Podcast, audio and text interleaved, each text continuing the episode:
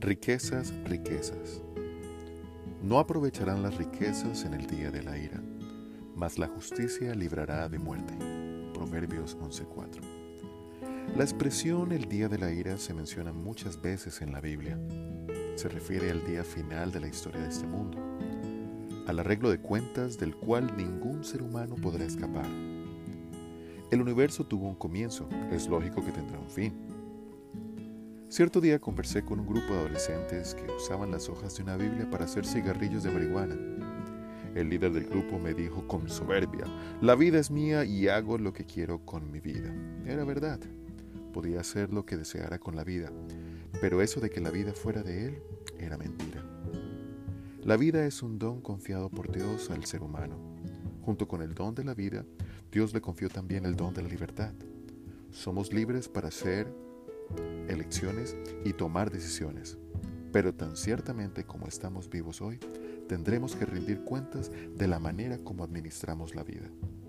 En el proverbio de hoy, el, sal, el sabio Salomón advierte que en el día final habrá cosas que hoy valen y que en aquel momento no servirán para nada. El dinero es una de ellas. Cuando Jesús estaba en tierra preguntó, ¿qué aprovechará al hombre si ganare todo el mundo y perdiere su alma? Esta es la pregunta que debe determinar nuestras prioridades. El dinero es bueno y necesario. Nadie tiene que sentirse culpable por tener dinero como resultado del trabajo honesto.